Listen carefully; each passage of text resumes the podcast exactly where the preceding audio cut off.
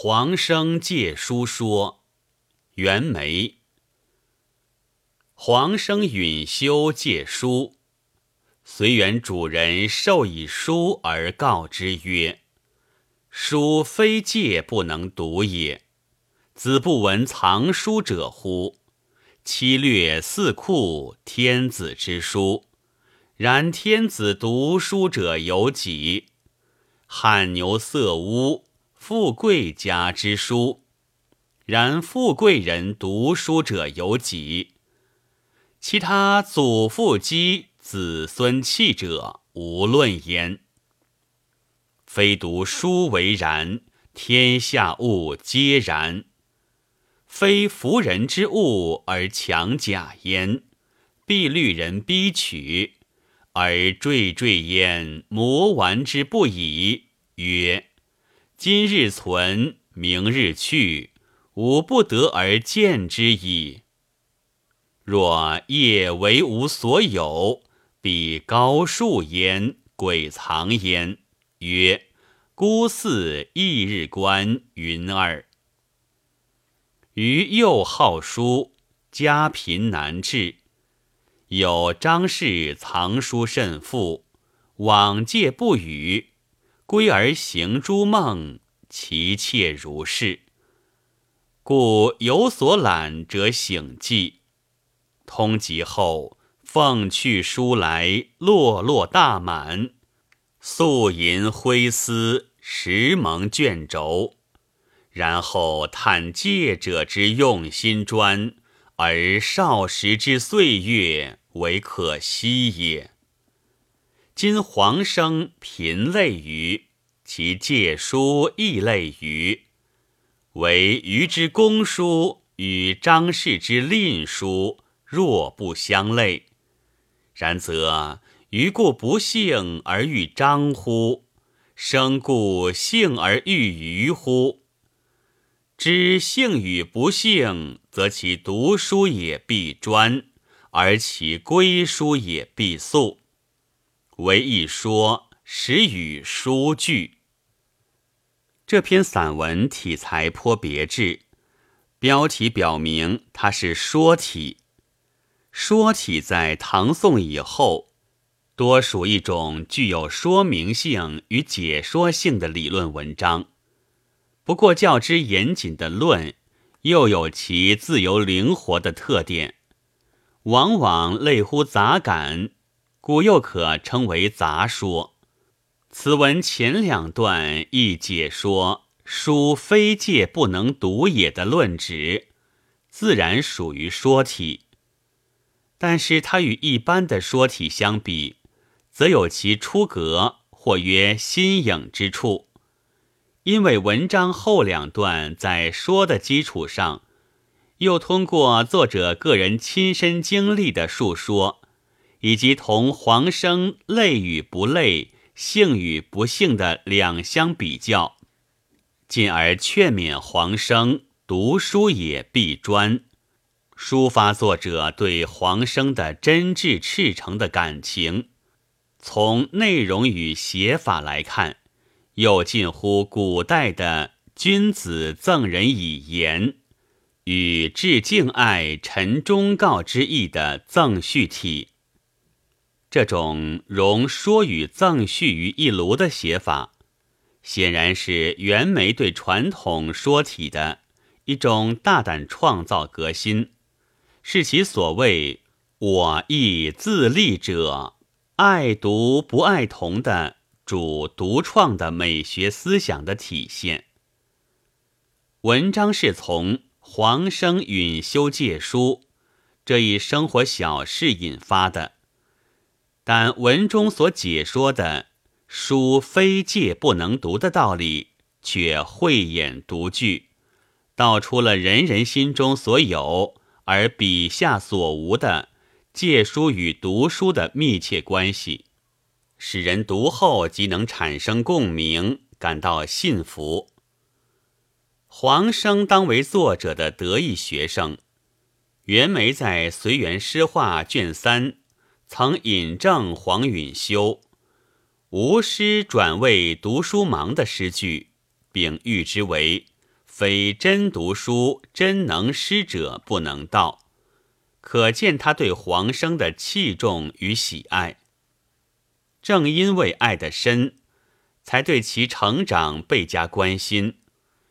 与慨然借书及授以书给黄生之际，有诲人不倦的为之解说：“书非借不能读也，与读书也必专的道理。”尽其为师者传道之职责，但作者并非如东烘先生那样正襟危坐、古板正经的空谈一套高头讲章。作者在正面提出“书非借不能读也”的道理之后，接着以“子不闻藏书者乎”之问一转折。以藏书者之不能读书的角度入手，侧重于反面说明书非借不能读的道理，显得匠心独运。作者所举之富于七略四库之书的天子，与藏有汗牛色污之书的富贵人，其读书客观条件之优越，可谓无以复加。但作者连用“然天子读书者有几？然富贵人读书者有几？”两个十分有力的反问句式，将这有书反不能读的普遍的社会现象暴露无遗。天子与富贵人尚且如此，其他靠祖辈与父辈所积累。而被子孙辈抛弃藏书的现象，就更不用说了。作者笔锋顺手一勾，则将有书的反而不能读者网罗殆尽。这一段写的文气畅达，又抑扬顿挫。作者始则从反面向黄生解说“书非借不能读”的道理。继则从侧面再加烘托。第二段云：“非读书为然，天下物皆然。”就是以物非己有，往往格外珍惜的一般道理，进一步强调书非己有，则格外珍爱的个别道理。这一段，作者构想出“非服人之物而强假焉”者。与若业为无所有者两种人物的言行做对比描述，虽只在说理，却显得生动而有情趣。描述前者选取了绿人逼取而惴惴焉魔玩之不已的动作细节，逼真的显示出其唯恐强甲之物被人讨还的。恋恋不舍的情态，甚为细致传神。此外，又写其今日存，明日去，我不得见之矣的感叹，亦反映出对强甲之物不忍归还的真切口吻。描叙后者的行为是比高树焉，鬼藏焉，概括的十分准确贴切。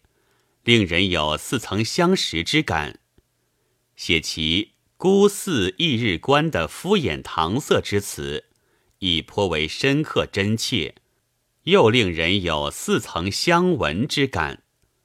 这段所说的物，实包括书在内。既然物因有强假与为我所有的不同，而人的态度迥然相异。一重视，一轻视，则书亦不例外。这里采用的是演绎推理法，前半部分对“书非借不能读”之意的解说任务业已完成。在此基础上，作者出于对黄生爱护关心的师生情谊，又进而采用赠序体写法。陈忠告于得意门生，劝勉其借了书后，则读书也必专。为了深入打动黄生之心，作者乃以个人亲身经历循循诱导，充满真情。这一点与明初宋濂的《送东阳马生序》颇相类。宋濂于开篇曾自述云：“于幼时即是学，家贫无从治书以观，每假借于藏书之家，手自笔录，记日以还。天大寒，宴冰坚，手指不可屈伸，服之待。路必走送之，不敢稍逾约。”以是人多以书假余，于因得遍观群书。其中写宋濂年轻时借书抄书、刻苦求学之艰苦情状，甚是感人。第三段前半部分与之不无精神相通之处。袁枚亦自述余幼好书，家贫难治。亦曾四处借书，但与宋濂不同的是，此处偏于强调借书之难与求借不得之遗憾、焦虑，重在突出自己当年不幸而遇章，借书甚难。其真谛是反衬黄生今日幸而遇余，借书甚易，暗喻其劝勉黄生。应专心读书，珍惜这大好机遇之意。第三段后半又转写自己通籍后，虽已有足够的俸禄购买来大量藏书，却任素银灰丝，时蒙卷轴，不复似少时之岁月那样好书勤学，那样用心专一。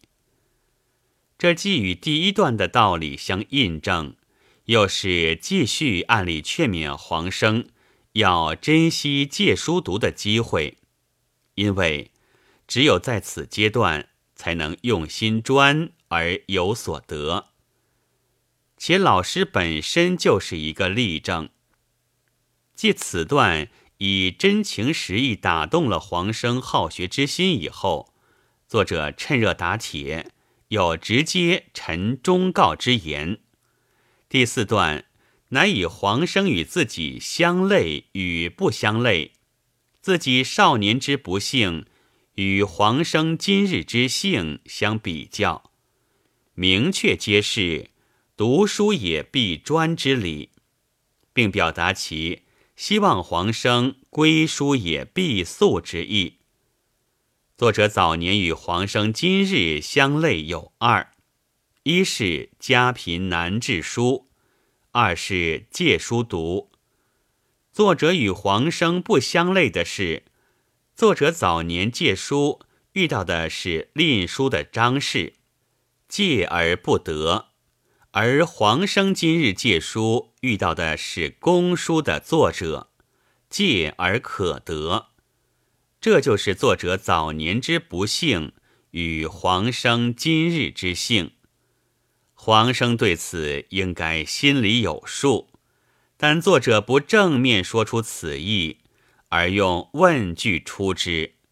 然则余故不幸而遇张乎？生故幸而遇余乎？文气显得委婉，语意亦不张狂。文章最后和盘托出劝勉忠告之言，亦显得水到渠成。知幸与不幸，则其读书也必专，而其归书也必速，不辜负老师希望自己成才的借书之心。袁枚以讲业后学为己任，即使借书给学生，亦要为一说。时与书句，其对后学之进步亦可谓关心备至了。这篇文章所要说的道理并不深奥，但作者却能正说、反说、侧面说，以及明说、暗说，角度多变，波澜起伏，抑扬顿挫，摇曳生姿，使人读来兴味盎然，毫不乏味。作者不仅注意以理服人，更重在以情感人，特别是以个人亲身经历劝勉后学，推出论旨，其意也真，其情也殷，使人读后为之折服。全文结构上特别注重对比手法的运用，如以昔日张氏之吝书与今日自己之公书对比，以黄生今日之幸与自己早年之不幸对比，又以自身的早年借书与通籍后藏书甚多，但前后读书态度不同对比。在层层对比之中说明论旨，而文风的为情所事，率性而发，娓娓而谈，明白轻快，亦值得称道。